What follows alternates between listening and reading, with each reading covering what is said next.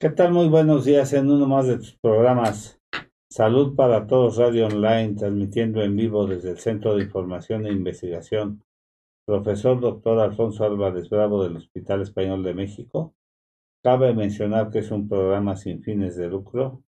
Nos puedes escuchar en todas las plataformas digitales. Síguenos y toque esa campanita para que puedas estar con nosotros y hacer tus preguntas. Aquí están anunciando los teléfonos donde te puedes conectar con nosotros y preguntar en vivo. Les habla su amigo el doctor Roberto Canales, quien es médico internista y miembro de la Asociación Americana de Endocrinología Clínica, también diplomado en docencia. Yo tengo el honor de tener a la doctora Claudia Hernández Valverde. Muy buenos días. Buen día, doctor. Es un placer tenerla aquí, doctora, como siempre. La doctora tiene un currículum impresionante, pero voy a dar una parte de su currículum. 15 años de experiencia en el tratamiento del paciente quemado y en cirugía de contorno corporal, liposcultura, abdominoplastia, mamoplastia, aumento de implantes, rejuvenecimiento facial de mínima invasión, hilos rellenos, plasma rico en plaquetas, aparatología, actual presidenta de la Sociedad de Cirugía Plástica de IMSS, miembro del Comité de Seguridad de Cirugía Plástica hace 12 años, profesor adjunto del curso de posgrado de Cirugía Plástica y Reconstructiva del Hospital Magdalena de las Salinas por parte de la UNAM. Pues Doctora, hay muchas eh, preguntas sobre lo que es la cirugía plástica y reconstructiva hoy en día. ¿Qué es lo que más se pide hoy la gente en cirugía? ¿Qué es lo nuevo hoy en cirugía plástica y reconstructiva? Antes que nada, muchas gracias por la invitación, doctor Roberto Canales y a su productora Zaira Rodríguez. Mm, pues lo que más se pide ahora es definir el, el contorno corporal, reducir volumen y hacer detalles en el abdomen. Ahora estamos trabajando algo muy importante que se llama alta definición. Entonces antes nada más sacábamos grasa para reducir abdomen y dejábamos abdómenes planos. Ahora la tendencia es hacer las líneas marcadas de los rectos abdominales, de la línea media, para hacer algo más anatómico independientemente del volumen. Si es una paciente muy delgada, obviamente se va a ver una súper alta definición. Si es una paciente que tiene muchos kilitos de encima y un poco de grasa abdominal, se hace la aspiración toda pareja como antes y después se hace la definición anatómica. Eso es. ¿Quién se opera más? ¿Hombres, mujeres? En mi consulta particularmente son 95% mujeres. Hay, hay grupos, cada cirujano plástico tiene sus, su área de oportunidad. Por ejemplo, hay quien opera artistas, hay quien opera, hay quienes operamos, no sé, profesionistas o comerciantes o no sé, y algunos operan más hombres y algunos operamos más mujeres. Como que se va recomendando al cirujano por lo que hace.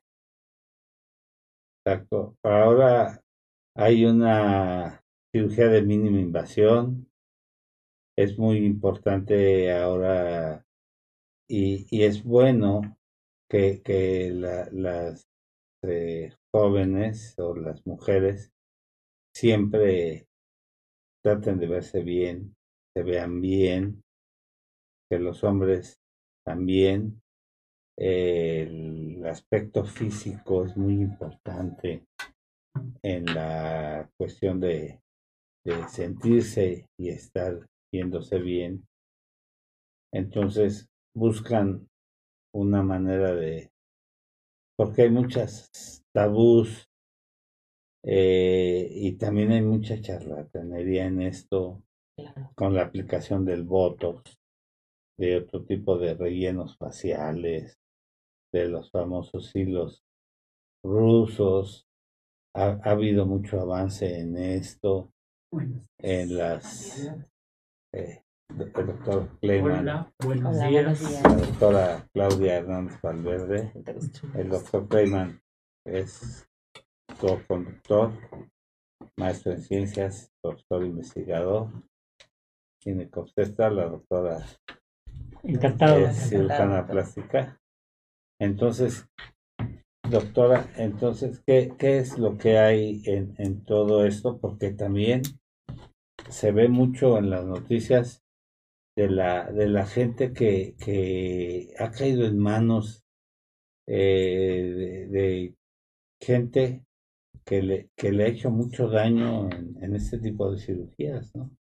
Así es, doctor. Mire, se recomienda que cuando elijan a su cirujano plástico, este sea certificado. ¿Quién no certifique para qué no certifican? Cuando terminamos la especialidad, que dura de 6 a 7 años dependiendo de la escuela, hay un colegio que no certifica. El consejo te hace un examen para ver si realmente estás capacitado para ello.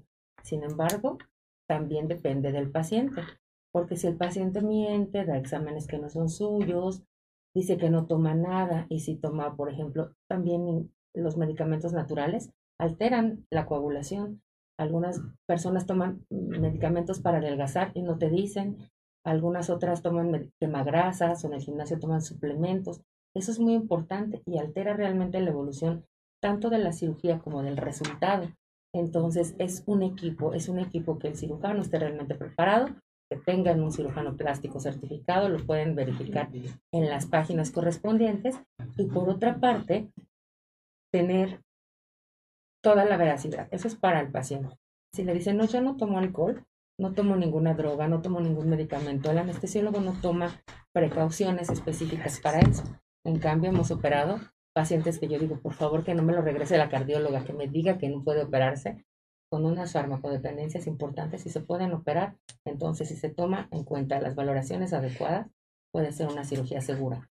En la Asociación Mexicana de Cirugía Plástica, Estética y Reconstructiva hay un comité de seguridad, del cual tengo 12 años formando parte, y ahí establecemos los estándares para la seguridad del paciente.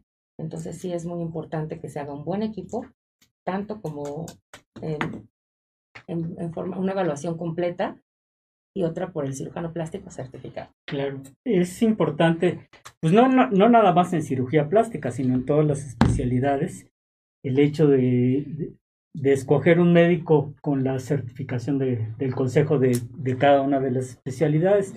Ahorita acabas de tomar justamente un, un punto, yo creo que toral, en cuestión de que de cómo la gente puede o debe de escoger a su a su médico sea de la especialidad que sea. Y y lo que pasa es que por lo que yo he visto no sé si te haya tocado Roberto eh, que ver que la gente como que minimiza al cirujano plástico en cuestión de que eh, bueno, pues va a ser una cirugía chiquita, va a ser una cosita.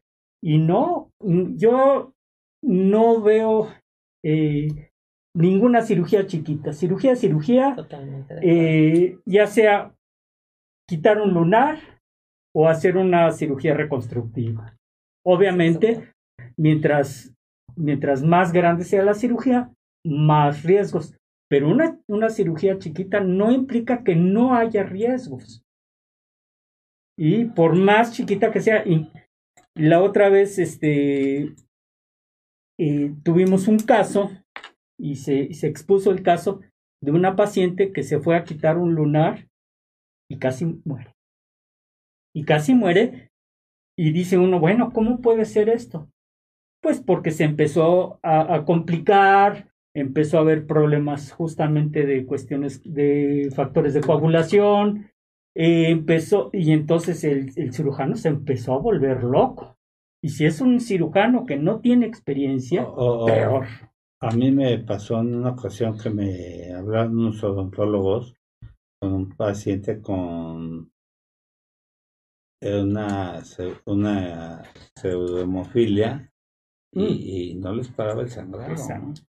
Y algunas otras alergias que son muy importantes. Ayer operamos una paciente que era alérgica prácticamente a todos los analgésicos, excepto a los opiáceos. Afortunadamente podemos utilizar tramadol, pero si nosotros no hacemos una valoración adecuada previa, obvio le duele y le pasas cualquier antiinflamatorio no esteroideo para control del dolor y estaremos en un grave problema. Entonces sí la valoración previa es muy importante, pero también que el paciente te diga la verdad. Claro. Eso claro. es. Pero y, y el abanico, Claro. perdón Jaime, el abanico de, de la farmacología, bueno, yo soy profesor de farmacología, ya ves el mundo de, de, de los analgésicos, ya hay muchas familias de analgésicos, ya es difícil que, que sea alérgico a todos los analgésicos, ¿eh?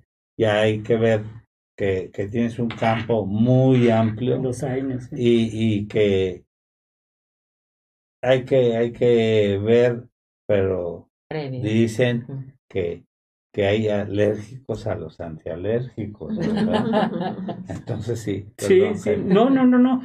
No, este, iba, iba a comentar que inclusive hay, hay gente que es alérgica al látex. ¿Y de qué están hechos nuestros guantes? No, ¿De pues, qué está ahora- hecho ahora el- usamos los guantes de Ahí, ahí, obviamente. Pero si no lo sabemos, este, y, y- hay, hay gente que da por hecho, ¿sí? Que nosotros no utiliz- que utilizamos los, los otros guantes, los antialérgicos, los, Los de neopreno. Una sonda, algo O que una tenga sonda. el contacto, sí es muy importante que lo Y, y- y de repente lo vemos con la cara así como sapo. ¿Por qué? Porque, porque está haciendo una reacción alérgica a su organismo. Y no nos lo dijo el paciente. De hecho, yo trato de usar ya guantes de neopreno para todo, ¿no? Porque ya me ha tocado pacientes alérgicos al látex y, y, por ejemplo, por eso se dejó de usar el mertiolate, ¿no? El mertiolate causa muchos trastornos alérgicos, irritativos. Neurológico. Y sí, y entonces pues se retarda usa el sistema nervioso. Exacto. Sí, como dice el doctor Jaime, es súper importante que el- en todos, en todos sus especialistas verifiquen tanto su certificación como sus cédulas. A nosotros nos pasó un asunto muy particular con mi hermana. Iba a tener a su bebé, fue una ginecóloga, pero la ginecóloga no era ginecóloga. Entonces, en sus recetas dijo, tenía una cédula prestada, que era de su marido. Entonces, hay, sí debemos de tener como que la oportunidad de no solamente que te recomienden, a mí me fue muy bien con fulanito, sino que verifiquen a sus médicos, porque esa es una cuestión, digo, después de, de sucedidos los accidentes ya no se puede regresar el tiempo.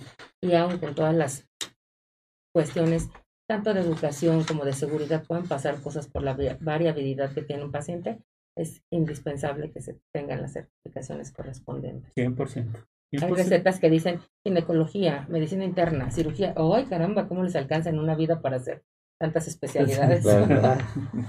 Bueno, pues sí, sí. están llegando también nuestros ¿Cómo compañeros, el doctor Gabriel Rojas Cosero, Buenos días. Buenos la doctora Alicia Reyes, Sí. que es también ponente ahorita, y Enrique Sánchez Vera, Gracias. este programa. Gracias, buenos días. Y Veníamos corriendo, por aquí ya estamos, ¿eh? Bienvenidos, de- bienvenidos. de televisión. Gracias, gracias, gracias. Y bueno, pues sí, es muy importante eso.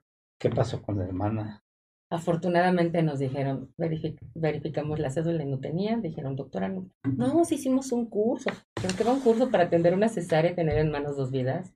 O sea, no, no. A no. ver, yo siempre lo he puesto de esta manera.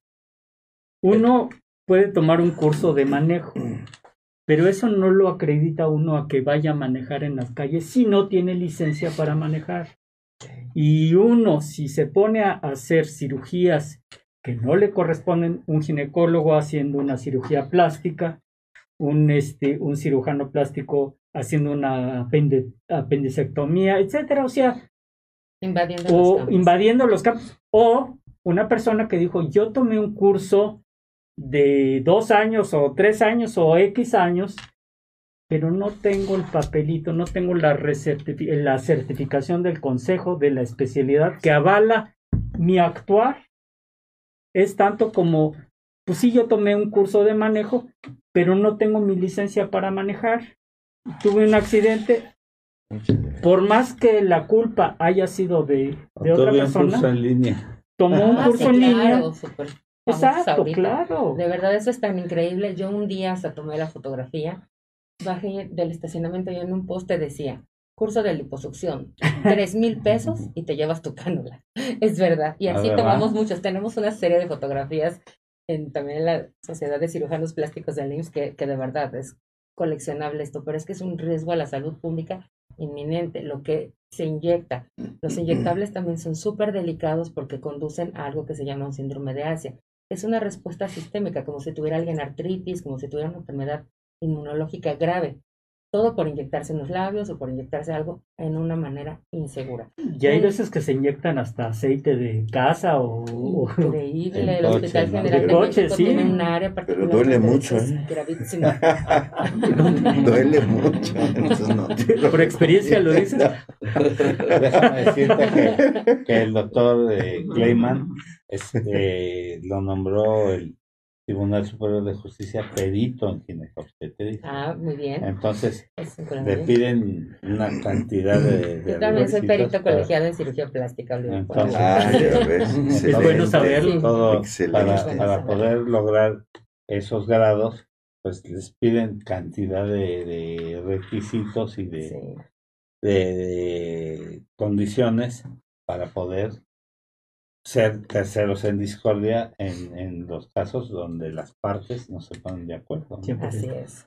Eh, mira, una anécdota que pues está pasando con esto de la pandemia, entramos apenas a cirugía y la interna pues no podía suturar, no podía ayudar, entonces le dijo el doctor Wenger, saludos doctor, que pues que cómo era posible, ¿no? Que ya era médico, entonces dice, sí, que no llevaste técnicas quirúrgicas, dice, sí, pero las llevé en línea por la pandemia. Entonces, pues, digo, Claro. no, Eso no ahora sí que eh, ellos, yo creo de su parte, tienen que compensar con las autoridades porque de plano no, no pudieron hacer más, más que llevar en línea las suturas.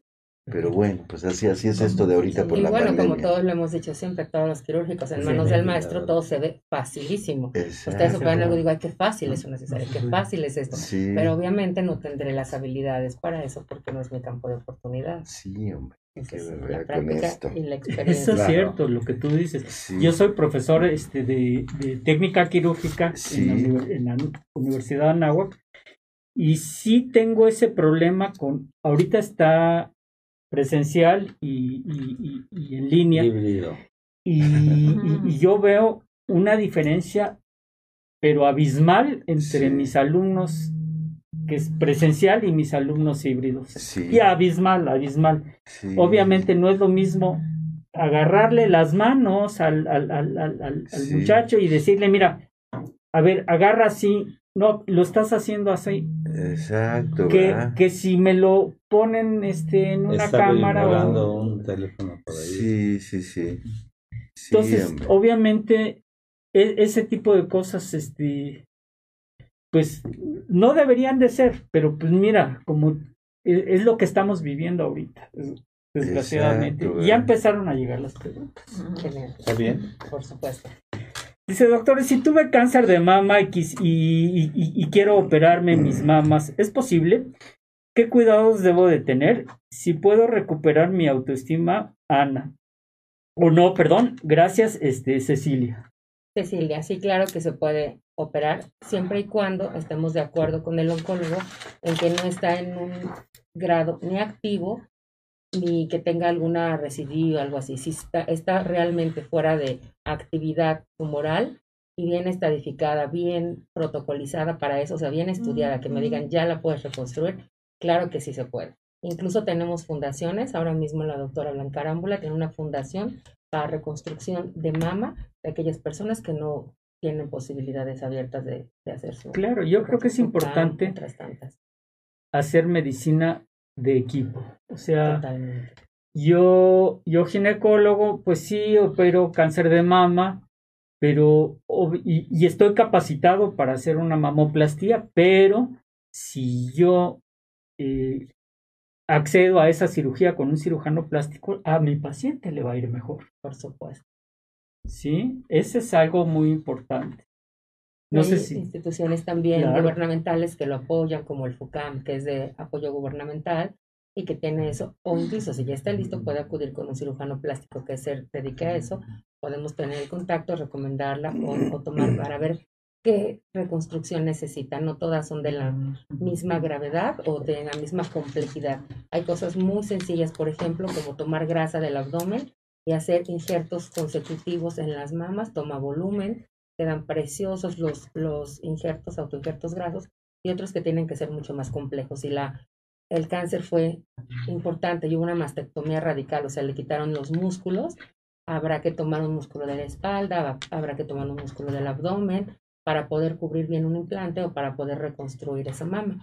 Pero definitivamente sí, tenemos una gama de alternativas cada día mayor. Y en medicina particular, los seguros de gastos médicos sí llegan a pagar ese tipo de cirugías. Así es, y nos dan una todavía, los seguros nos dan una gama todavía mejor de opciones porque podemos utilizar las matrices dérmicas, que es una una nueva alternativa de tratamiento para cubrir un implante y se hace en un solo tiempo quirúrgico.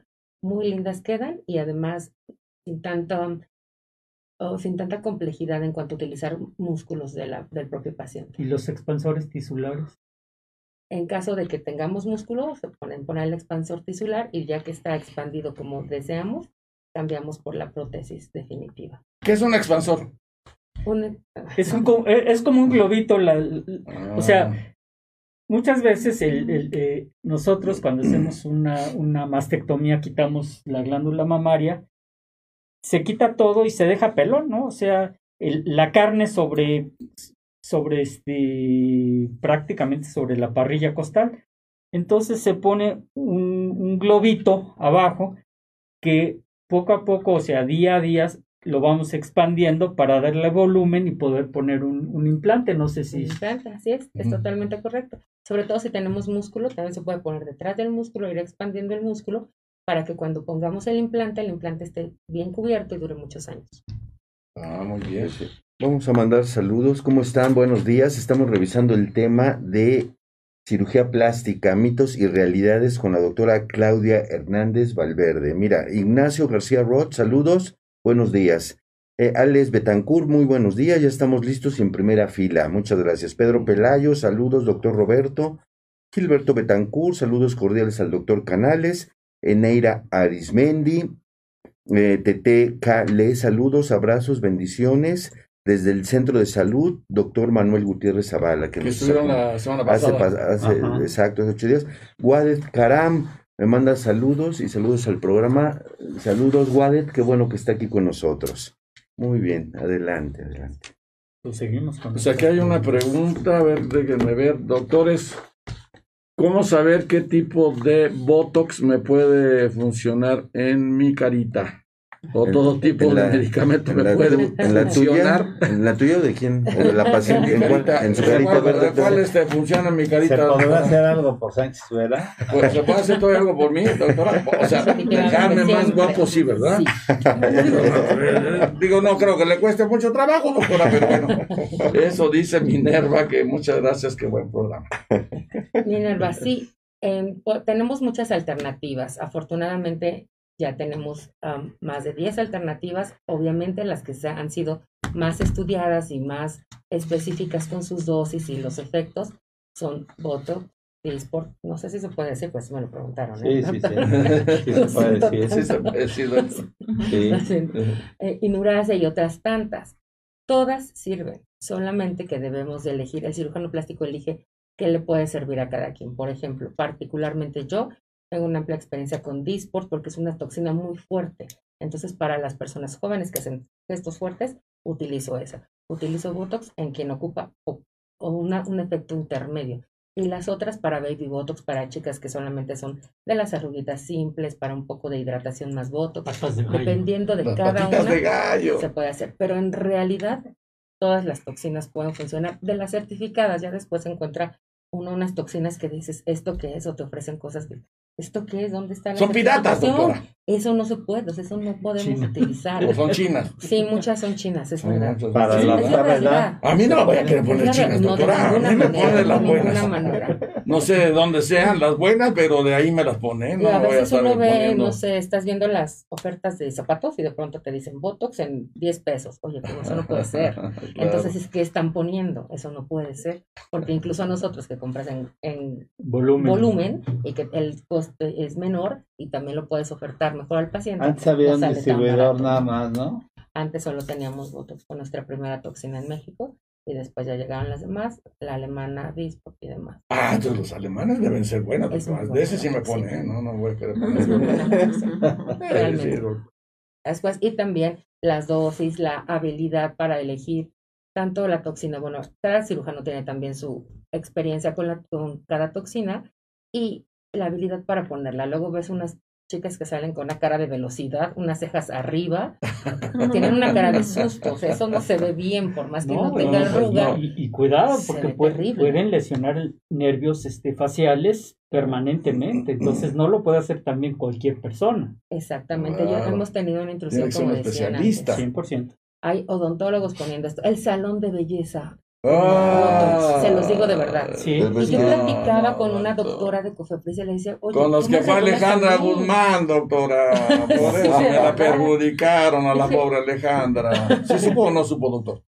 Sí, Pues ahí donde, en imagen donde hacíamos el programa, una que se casó con el- un secretario de Relaciones Exteriores, o tuvo- que tuvo que estar fuera de, de cámaras Sí. un buen tiempo, Sí.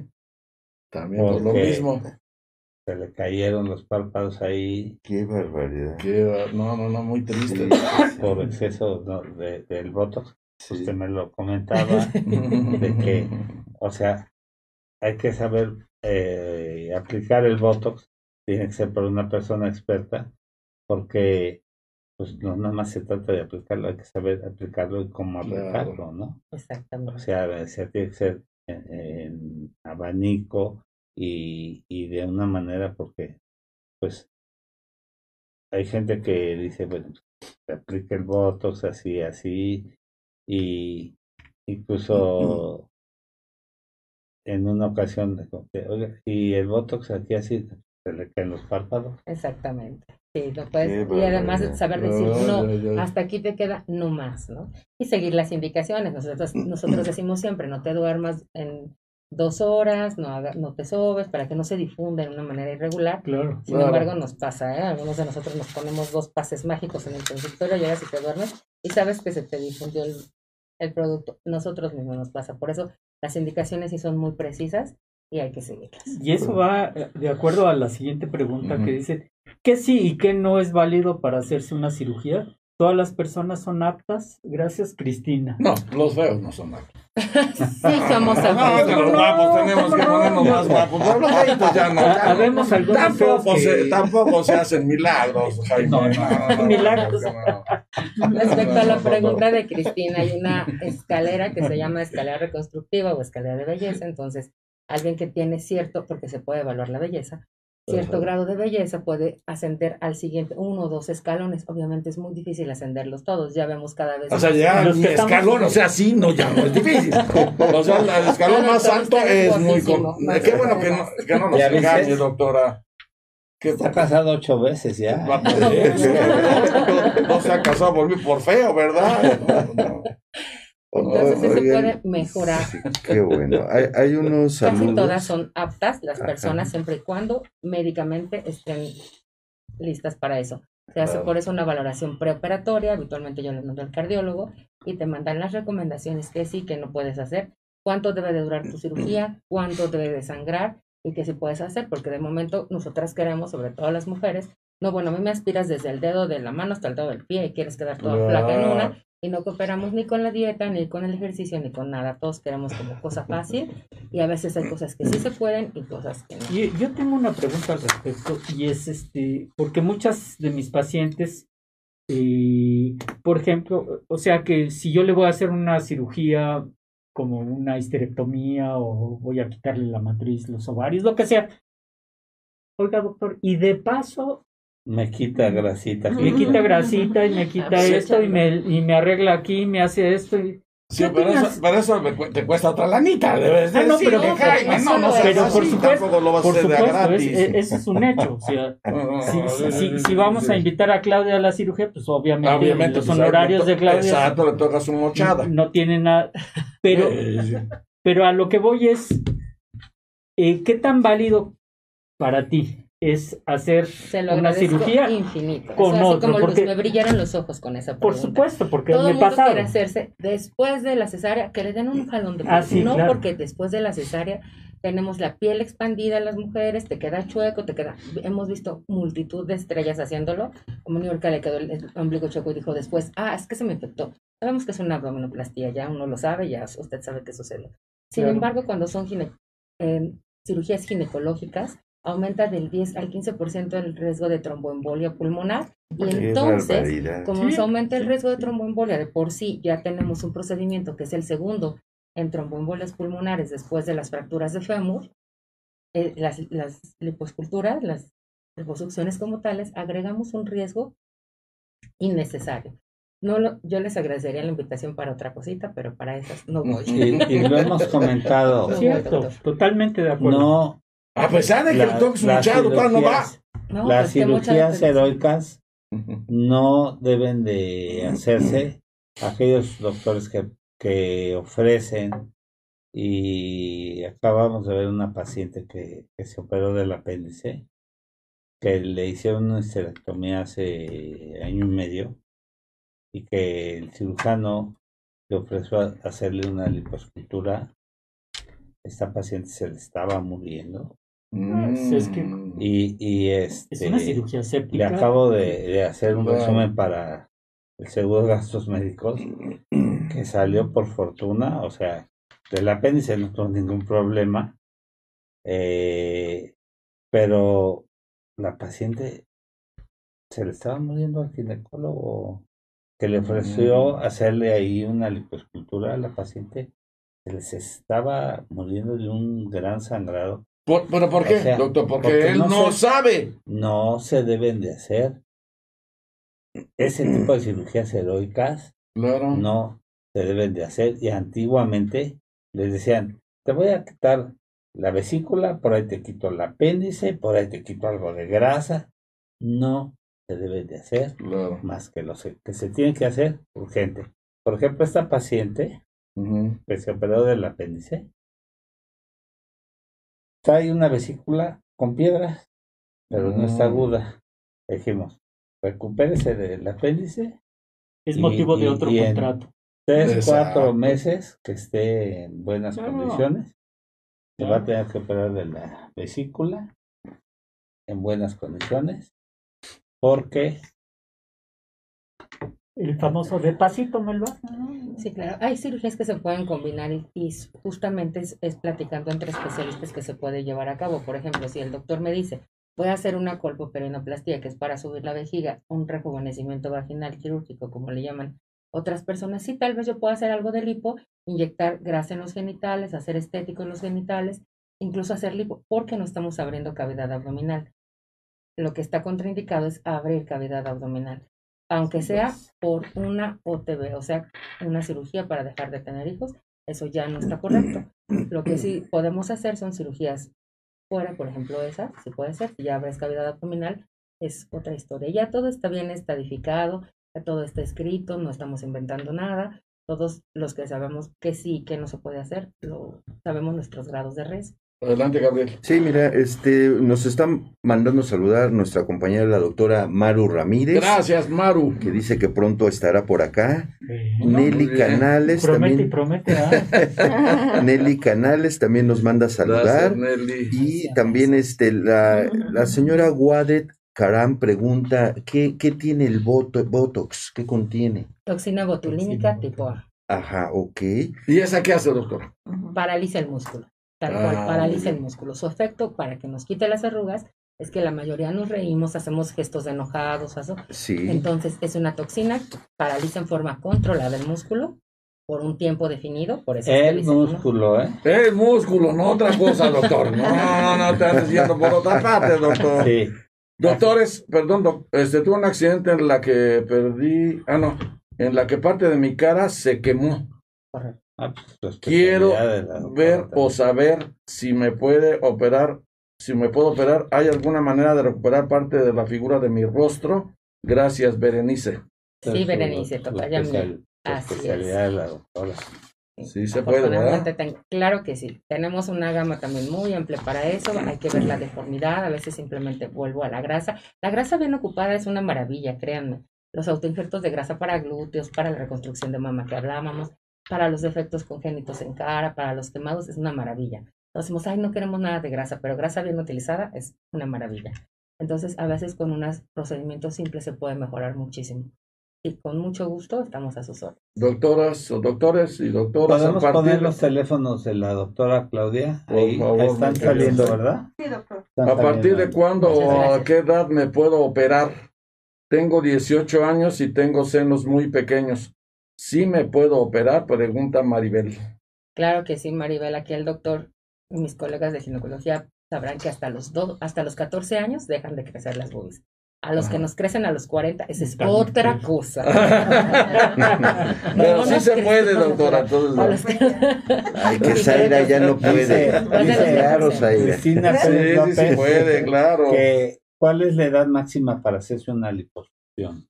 No tenemos una edad máxima, de acuerdo a los pacientes. Hay pacientes que son súper deportistas, que tienen 70 años y que tienen algo particularmente que vienen y tienen unos cuerpos tan estéticos, tan trabajados, porque son, no sé, triatletas, eso, les molesta algo en particular y se hace el procedimiento. Una de las novias de Saint Vera se operó a los 75, ¿no?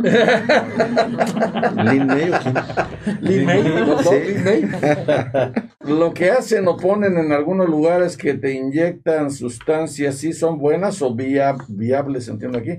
Sí. O, ¿O qué se debe checar para evitar algún problema como el de Alejandra Guzmán? Saludos, Ay, Salvador. Muchas gracias. Es gravísimo y como decíamos antes, es un problema de salud pública. No hay una cosa tan segura que se inyecte como tal. Tenemos ya un silicón de grado médico que viene en envases de 10 mililitros y es costoso. Costoso digo que cada mililitro no cuesta menos de mil pesos, precio médico. Entonces, para tener un volumen de 400, estamos hablando que tenemos que invertir 400 mil pesos en cada glúteo. ¿Estamos de acuerdo? Mm. Si les cobran 20 mil, obviamente no es de Tú, grado Saint Vera, médico. para tener Obviamente. necesitas como 800. Pero Doctor, yo soy grasa. no me vengas con eso, doctor. Yo necesito nuestra 10 mil pesos, nada más, no necesito más. Hay grasa, hay implantes, pero cosas inyectables definitivamente no. Ah, alguien me dijo, es que nos están inyectando un producto alemán. Yo tuve unas que otras clases de alemán, pero no soy la experta, pero se lo mandé. Y ahora con el fabuloso traductor de Google, ¿saben qué era? Era silicón para sellar ventanas. Entonces, obviamente es un producto alemán. Obviamente es un silicón. ¿Cuánto cuesta pero es para de sellar silicón, ventanas. Alex? 50 pesos. Pero es alemán, no sé. pero es, al- es un producto alemán el que les estaban inyectando. Entonces compromete su vida y su salud para siempre. Porque un poquito que se ve, además yo he visto hasta TikToks, ¿eh? que en las casas se pone la tanga, la chica se pone, todas a las amigas le inyectan. Eso es gravísimo para la salud. Puede morir en ese momento, puede morir en una semana, puede morir en un determinado tiempo. de Además, si yo les mostrara las fístulas que se hacen por inyectarse modelantes, es realmente para siempre un problema que no se quitan de encima. Mi, mi esposa Marisela, que le mando un abrazo y un beso, y a mi Gracias. bebé Emiliano que está dando lata, que quiere ver el programa y que no, que quiere ver a papá, que Bueno, ya se pone Emiliano, se pone medio intenso a veces, ¿verdad? Pero bueno, dice, la pregunta es ¿cuánto es el tiempo de recuperación de un mommy makeover? Ok. ¿Qué es Mommy Makeover? Exacto. Hacer una liposucción una abdominoplastía e implantes de mama. O sea, todo lo que se nos cae con los embarazos, ponerlo en su lugar. Eso es. Bar- Barbie. Ah, como la doctora Barbie que vino hace ocho días, ¿no? Sí. Vino una doctora Barbie. ¿Ah, sí? sí. Sí, hasta los zapatos. Los zapatos, Barbie. sí, de Barbie. De Barbie. Sí, sí, sí. Bien. Entonces, De ¿cómo 15 a quedamos? 20 días. ¿Que así, este, sí se puede o cómo? Sí, de 15 a 20 días es la recuperación. Nada más De 15 junta, a 20 días. junta tu dinerito. Junta tu dinero, pero la doctora me va a hacer el 50% de descuento, doctor. Por supuesto. No, que es el A mí me encantaría hacerle una pregunta, doctora, si me permiten, qué gusto estar con ustedes. Este, ¿Cuáles son, doctora, los criterios para hacerse una, un, procedimiento quirúrgico de cirugía plástica? ¿Cuáles son los, en qué momento se indica, cuándo una persona debe tomar esa decisión? Muchas gracias. También es muy interesante. Pues que llegara, estábamos hablando el doctor Canales y yo acerca de eso, que incluso tenemos niños, niños estoy hablando de 10 a 14 años, que nos mandan los endocrinólogos porque tienen problemas de obesidad familiar, de algunos problemas congénitos importantes y quitamos volumen de grasa. Cuando quitamos el volumen de grasa se modifican las hormonas. Sí. Porque hay muchos niños que tienen síndrome andrógeno genital, que es eso que suena tan rimbombante, es que los genitales no crecen, todas las hormonas masculinas se quedan en la grasa y entonces tienen características más bien femeninas. Les crecen las boobies, tienen como caderita, son como niños nalgones. Y Ginecomastia. ¿eh? exactamente. En la cómo eso, eso sucede. Y cuando quitamos la grasa y empezamos a poner al niño en un plan de, de ejercicio y dieta, esto revierte y son hombres normales. Eso es por una parte en cuanto a la cuestión que es um, un poco más médica, porque lo manda endocrinología y la indicación es por endocrinología. También en diabetes descontroladas impresionantes, lo que quitamos es volumen de grasa. No hacemos forma, no ponemos ese injerto en el glúteo, nada de eso. Y de ahí, después de los 14 años, podemos ir extrayendo volúmenes de grasa. Es mucho más recomendable cuando son mayores de edad, pero estamos hablando que vi por aquí también un programa de embarazo adolescente, tenemos mamás de 20 años con dos o tres niños en México. Entonces, ahí ya también puede hacerse su, cirugía reconstructiva. Tenemos una escala que se llama de matarazo. Esa califica. Tiene poquita grasa y nada de flacidez en músculos y piel, pues es para liposucción. Tiene un poco de grasa y un poco de, de, flacidez en la musculatura, es para una mini abdominoplastía y una lipoescultura. Tiene ya mucha grasa, cirugías previas o algo así. Entonces, vamos, es para una, una abdominoplastía completa. Entonces, de acuerdo a la valoración que hagamos, es que se dice, es para este rumbo, es para otros, son básicamente cuatro estadios en los que calificamos y para lo que es esa paciente. Hay chicas de 18 años que se hacen, no sé, yo tenía una que pesaba noventa y tantos kilos, dije, no, pero es que no estás para un abdomen, de ninguna manera, aunque tengas 19 años, y este volumen, porque eres muy joven, no tenía ni una estría, se hizo tres liposculturas secuenciales. Es de verdad envidiable que no tenga una estría, esa piel revirtió, o sea, hubo una retracción muy buena. La chica cambió sus hábitos y ahora es espectacular. Nadie le creería que ella fue gordita. Al consultorio llega y todo el mundo volteándola para ver para todos lados. Espectacular. Entonces, dependiendo de cada quien, obviamente previa valoración preparatoria, que si tiene factores de riesgo, que si toma medicamentos. Digo, hay jóvenes de 25 que tienen ya un infarto o que son consumidores de drogas, que tienen más factores de riesgo que alguien de 60 que hace ejercicio y eso. Claro. Yo creo que la, la, valoración psicológica en, ciertas personas, no vas a dejar negarlo, eh, es importante porque la percepción que tiene cada uno de sí mismo pues, es, es diferente, ¿no? O sea, yo, yo, yo me veo al espejo y, y, la percepción que yo tengo puede ser muy diferente, entonces... Que te ves guapo, Jaime. Por supuesto. No, claro, no, no, no, no, te dejes engañar, te ves guapo. Pero yo lo que quiero es que la gente me lo diga. Ah, claro, claro. Pero creo que es, es un punto muy importante, o sea, eh, el, el hacer una valoración psicológica antes de cualquier cirugía estética, pues debe de tener, de, de, de, llevar un peso muy importante. Tenemos un cuestionario que se da a los pacientes en la sala de espera, así como llenan antecedentes, llenan, viene de otro cirujano, ha tenido problemas con otro cirujano, que siente esto. Porque hay quien tiene demandados a 10 cirujanos, ¿eh? Exacto. va por el número 11. Es, es una realidad. Claro. ¿Qué dice aquí la, la doctora eh, Claudia me operó los párpados. ¿Ah, sí, doctor? sí, por supuesto. Por eso estás tan guapo, canijo.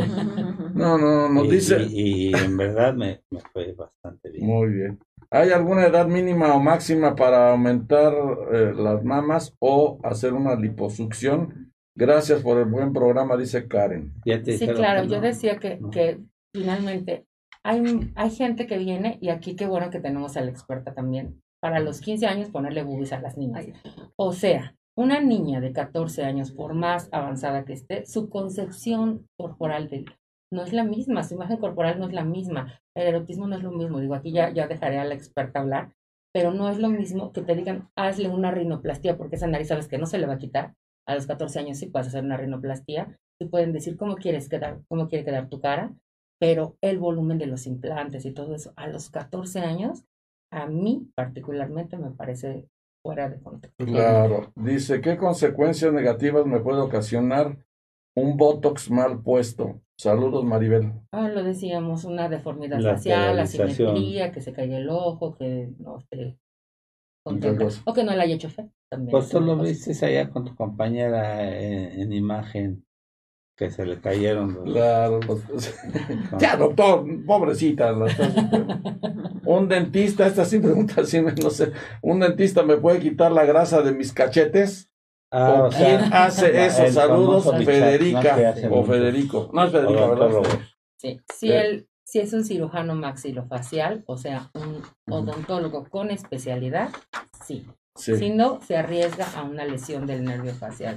Y es que lo, lo decía, hemos tenido a, a un cirujano que está en el ABC, eh, cirujano plástico, con, con respecto a la cirugía esa eh, las, del Bichat, y, y nos comentaba, y a mí me tocó ver a un funcionario de, de Pemex que, que le hicieron una cirugía de Bichat, un- supuestamente un maxilofacial, y se le infectó. Mm. Y entonces, este, tuvieron una serie de, de complicaciones por, por mal manejo después de antibióticos y el, y el cirujano se desentendió.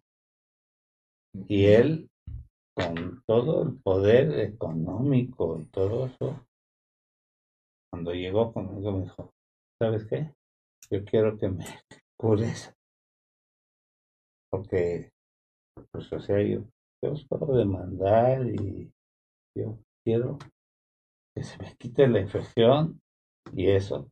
Y, y yo dije, doctora, tienes que ver y cuidar a tu paciente, que además que es una gente que tiene manera de, de, de causarles este problema.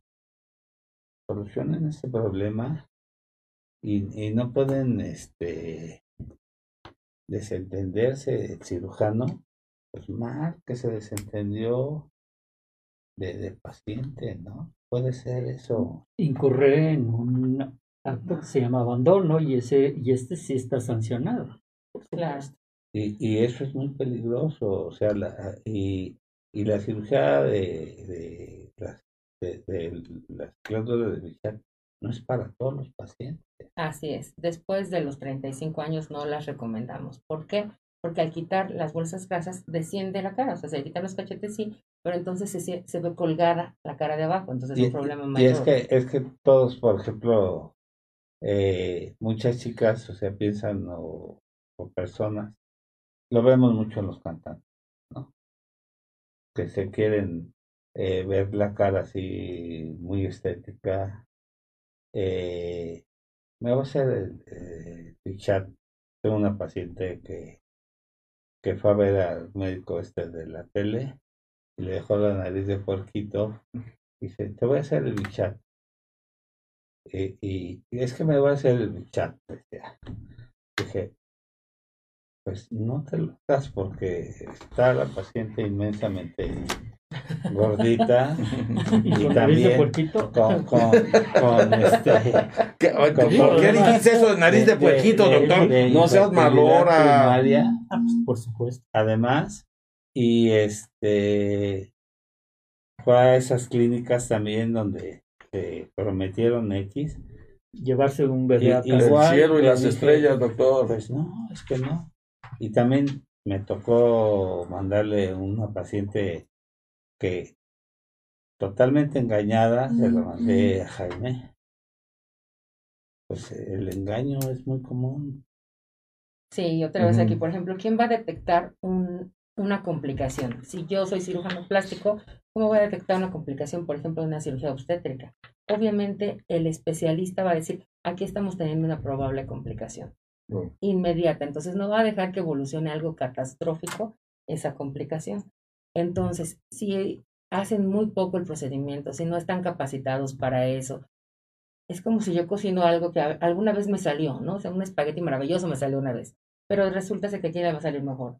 A mí que lo hice una vez, ocasionalmente, o al que lo hace todos los días y además sabe cuáles son los puntos específicos para poner ese espagueti en la mesa, perfecto. Así de sencillo. No puede ser que una, o alguna vez la vieron en algún lado y creen que se puede reproducir, cuando no, aunque tengas habilidades quirúrgicas para ciertas cosas, no es tu campo de oportunidad, no es tu especialidad, definitivamente yo diría, no. ¿Hay algún choque psicológico si tengo una reconstrucción en mi cuerpo? Es que al ir a checarme con el doctor para aumentar de mama, me dijo que necesitaba un psicólogo por si algo salía mal. ¿Es verdad? Saludos y gracias por el programa, Por si Anabel. algo salía mal. Digo, eso. Por si algo salía mal con la doctora, ¿verdad? Pues no, no, tampoco bien. es este. o es las expectativas que se tienen. Por Claro. ejemplo, si yo tengo este grupo racial y de pronto quiero parecerme a Nicole Kidman, tengo que tener una valoración previa. Sí, déjame la nariz de Nicole Kidman. Pero no, déjame- no es por si algo sale mal. Claro. Es justamente el, el manejo de las expectativas que tiene uno sí. de la cirugía que va a tener. No, y tampoco puede uno. resultados. No puedes engañar al paciente, No, doctor. no, no. Y- y- hasta aquí que pueda. y- No, que quieran quedar como yo es imposible. No, bueno. No, no, no, que quieran así de guapos es dificilísimo. O A sea, mí no cuando tampoco. yo fui a checar eso, también me dijeron que necesitaba un psicólogo. Por si algo no funcionaba, salía mal en la operación, para que no me fuera a frustrar. Ah, Ah, Caramba.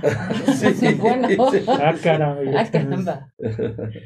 Dice Porque- la verdad eh, que eh, la verdad existe una cirugía para rejuvenecer la vagina y Sí. si sí en qué circunstancia o momento se puede está, hacer Está la, el- la sí. técnica de Mona Lisa. Mona Lisa Touch. Touch, ahí está lo y ya tuvimos a los expertos. y bueno, y aquí tienen el equipo para hacerlo. De hecho, entonces sí es recomendable mi querido Jaime sí, bueno, Dependiendo o sea, dependiendo quién, qué y, en qué circunstancias, pero sí se hace, se llama Mona Lisa Touch. Este, Exacto. de hecho, yo tomé un curso en Monterrey, tomé uno en Venezuela. ¿Y tienes el equipo? No, No. ¿verdad? No, no. Pero no. aquí lo tienen en el hospital, ¿no? De Mona Lisa Touch, no.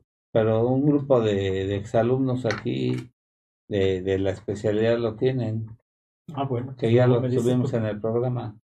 para que lo utilicemos porque hay y además tiene también sus indicaciones si, te- si tiene un, un cistocele o sea un, la vejiga caída en grado Que es 1 una o acción 2 láser para que hay varios grados. Sí, sí, del sí. sí se puede utilizar este la técnica con láser Sí. inclusive blanqueamiento inclusive o sea muchísimas cosas inclusive eh, el recorte de los labios este menores también se puede hacer y también hay una técnica específica no es agarrar y decir bueno pues este como ir a la eh, con el sastre no y quítale quítale de aquí sí, sí, sí. La Sí, doctora específica. eh, que está en el hospital inglés, que una vez me, después me hizo una tipo transferencia y me puso una aplicación de, de Botox en el hospital. Ella tiene todo ese equipo y que es eh, propietaria ahora de las clínicas de Pile también. Ella, ella tiene el equipo de Mona Lisa y, y, bueno, tiene el Entonces- equipo láser que no nada más hace el Mona Lisa, hace todo una, Todo una- una- y la pregunta de los 64 mil pesos existe una operación para el aumento de pene Sí. y si si hay eh, si hay alguna pues la consecuencia bombita, que si hay alguna No, además de la bombita.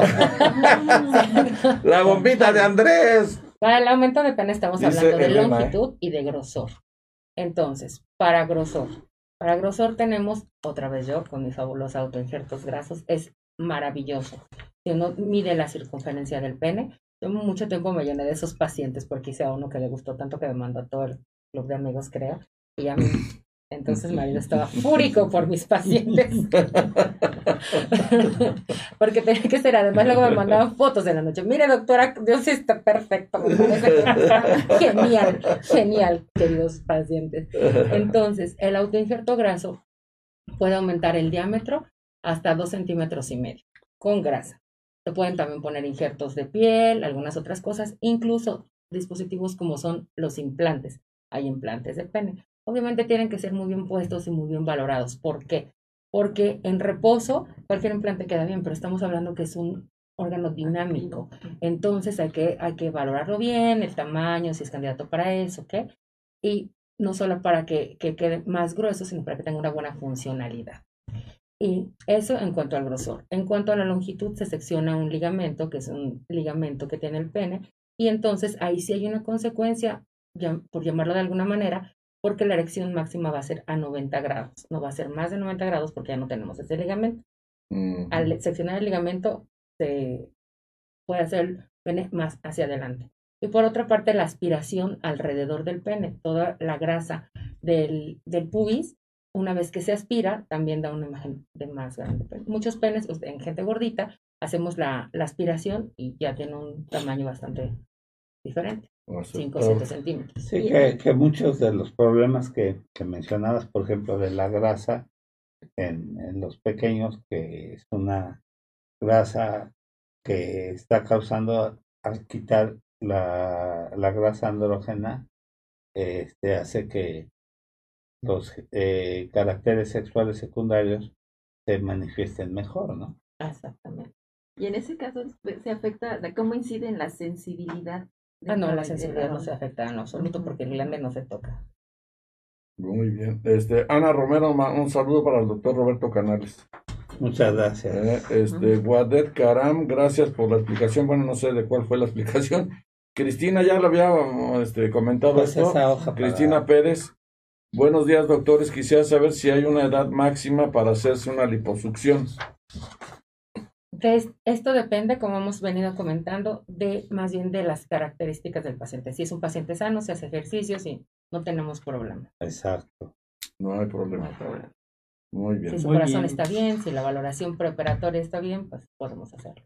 muy bien. Dice, doctores, después de un embarazo, ¿cuánto tiempo me tengo que esperar para hacerme liposucción y que mis mamas aumenten y las levanten? Saludos, Sandra. De seis a ocho meses, Sandra. Es muy Más o sea, hay que tomar en Antes cuenta no. que, sí, obviamente, hay que tomar en cuenta que le llevó nueve meses llevar y tener el cuerpo, ¿sí? Para tener un, un embarazo de término. Y ese mismo tiempo aproximadamente debe de ser el tiempo de revertir todo. Y bueno, obviamente en algunas pacientes pueden tener cierta flacidez de, de- de- de tejidos y bueno, sobre eso hay que, hay que trabajar. Pero también la paciente debe de trabajar sobre eso, o sea, la paciente debe de, de ejercitar músculos de, para, y, y debe de, de hacer todo lo posible para llevarlo a su estado original y no esperar a que de un día para otro eh, pues con, con el cuchillo agarramos y ha- hagamos todo lo que la naturaleza por sí puede hacer solito. Que nos vayan explicando también. Yo de cuando tuve mi primer hijo, yo vi al hijo y me vi la panza y dije, no, ya lo tuve, estaba igual, o sea, yo tenía totalmente el primer día. Ah, no, si al día ve- siguiente quieres entrar en los jeans, pero o sea, no. no, no. Y también depende de los grupos raciales y también depende de la piel, de la edad. Algunas somos madres añosas, y entonces obviamente no se va a revertir que una, una mujer joven. Entonces sí, la recuperación es diferente de acuerdo a muchos. Pero la, la doctora Claudia hace mucho ejercicio y, y también Y no este, le entra duro al sope. no, doctor. no sale le al pan porque tiene un, un esposo Ni al tamal tampoco, doctor. Tenía, doctor, tenía eso, no lo diga en público, no. por favor, ya no. que además fue agregado eh, este, militar eh, por México en, en Australia. Australia, estuvo Ah, ¿no era Australia con los canguros? Dos años viví en Australia. sí. Hijo. Oiga, doctor, que no ha dicho sus datos, por favor, dicen que... Sí, ya están, están saliendo en pantalla. Están saliendo en pantalla, están quejando que, que la doctora no ha dicho nada. Pero ya Ah, está. Ya están en tienen pantalla. gracias. Pero puede decirlo, doctora, puede decirlo. Muchas gracias. Estoy en el Hospital Ángeles Lindavista, consultorio 260. Los teléfonos de contacto son 55 57 52 43 80 Ujú. para las citas. Y bueno, también estoy en la unidad de quemados del Instituto Mexicano del Seguro Social para todos aquellos que tengan una tragedia y no tengan de alguna manera el segu- seguro de gastos médicos, que ahora cada vez podemos hacerlo mucho mejor porque ya estamos organizando muy bien todas las cosas de quemados a nivel privado también. Antes como quemados no era, como que no se tomaba tan en cuenta, ahora ya Ujú. tenemos en todos los hospitales privados un grupo que trata específicamente quemados. El hospital Sí, sí. inglés, aquí en el hospital tienen, español. todos este, tenemos. ¿tienen alguna correspondencia con el, con el famoso, eh, donde Rainer. mandan a los niños Ah, quemados? los. Michimao, no. Con los Rainer sí, cuando tomamos Con Rainer sí, pero con el Michimao, Mixama, no, para nada. Para nada. A ellos a veces valoran niños, pero cuando son tan quemados como nuestros niños, no se los llevan. Y cuando son poco quemados, tampoco. Entonces, a nuestros niños casi nunca se los llevan. Pero Nosotros ustedes hacen todo. maravillas aquí en, en- la unidad de quemados también eh, cultivan la piel artificial. Nosotros no, ya nos llevan la piel cultivada en parchecitos. Artefact ya es una industria mexicana, entonces nos dan los Pero- parchecitos pero- queratinocitos. Lo, lo, lo que hacíamos nosotros en Pemex en urgencias es que nos llegaba un quemado y tomábamos un- una parte de piel sana y la mandábamos a, a, a- a cultivar para que reproducieran piel artificial Como genéticamente Moncherche, exacto genéticamente compatible con el paciente quemado en grandes superficies ¿Por qué? Pues en, en refinería o ahí Claro. veíamos grandes Ahí sí había mucho riesgo, doctor. Sí, sí, O sí. bueno, existe todavía todo el tiempo. Entonces, Eso es ahora, ¿cómo le hacen para la cuestión de compatibilidad o que no sea rechazada? Los queratinocitos no tienen, ya están trabajados genéticamente para que solo sea el queratinocito sin carga genética. Incluso hay estudios que se pone el producto y después se toma la biopsia a los tres meses, biopsia total de piel y no tiene ADN diferente. Está bien Qué, qué interesante que cada Sí. O sea, no le cambia el ADN. No, el ADN ADN. es, im- bueno, yo considero que es imposible que cambie, ¿verdad? doctora? Pero, por ejemplo, puede haber un rechazo si las mamás dicen, a mí quíteme la piel para dárselo a mi hijo, es mi hijo. Ah, Eso no se puede. A los papás, así, o no hay, no es una donación como la de riñón o algo así, no puede Es que no qué es importante Entonces, es esto es un muy buen porque producto. eh, eh, era un grave problema, ¿no? Los rechazos. Así es.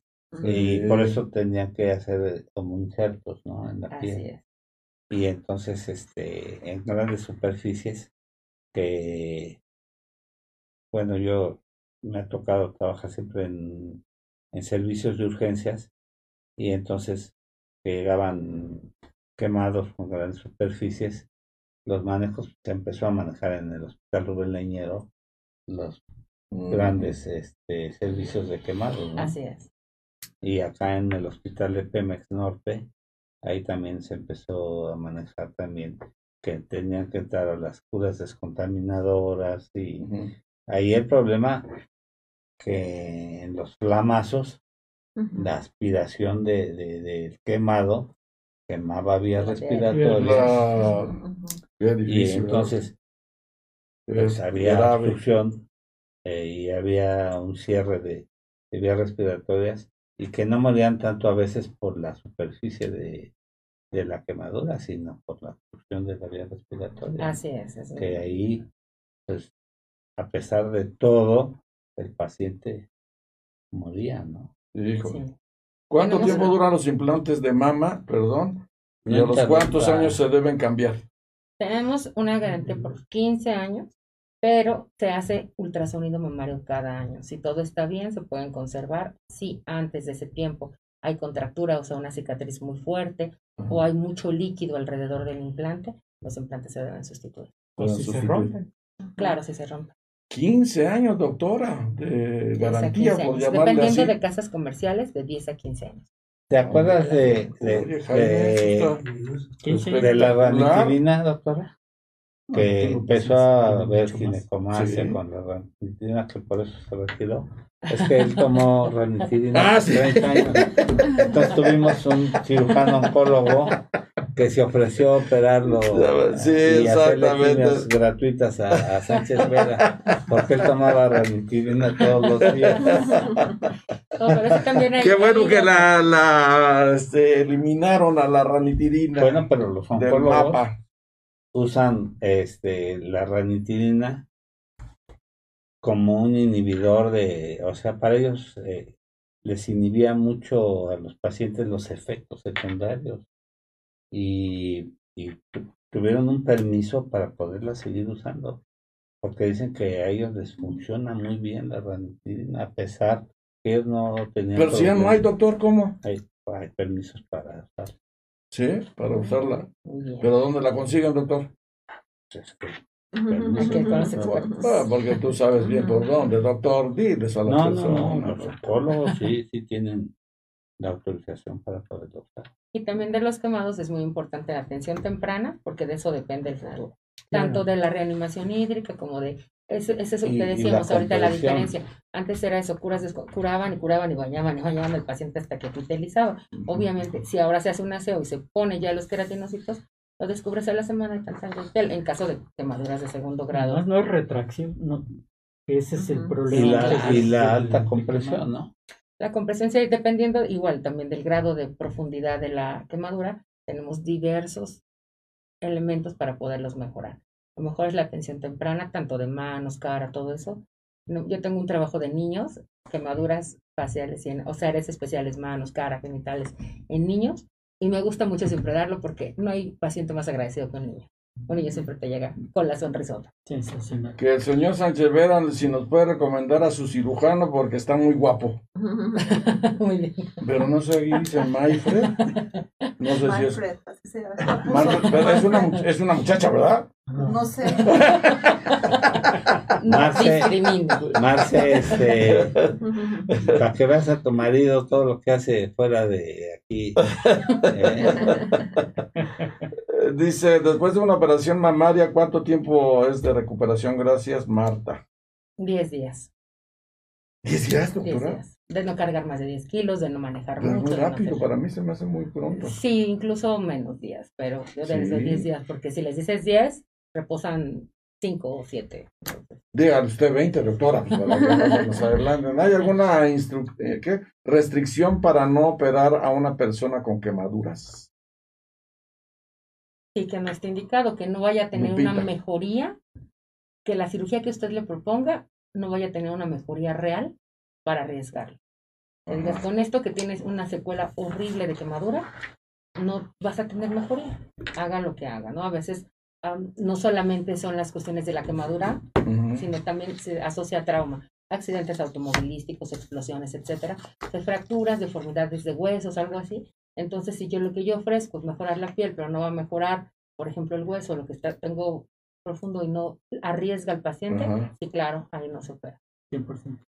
Muy bien. Dice, doctores, ¿hay algún límite para una lipoescultura? Y si sí, ¿cuántas y qué se Pues- requiere para ser candidato? Gracias, Cristina. En número de lipoesculturas, o sea, muchas lipoesculturas Exacto. secuenciales, no tenemos como tal una que diga, llevas 10 lipoesculturas, ya no te puedes hacer una más. No. Sí, la paciente.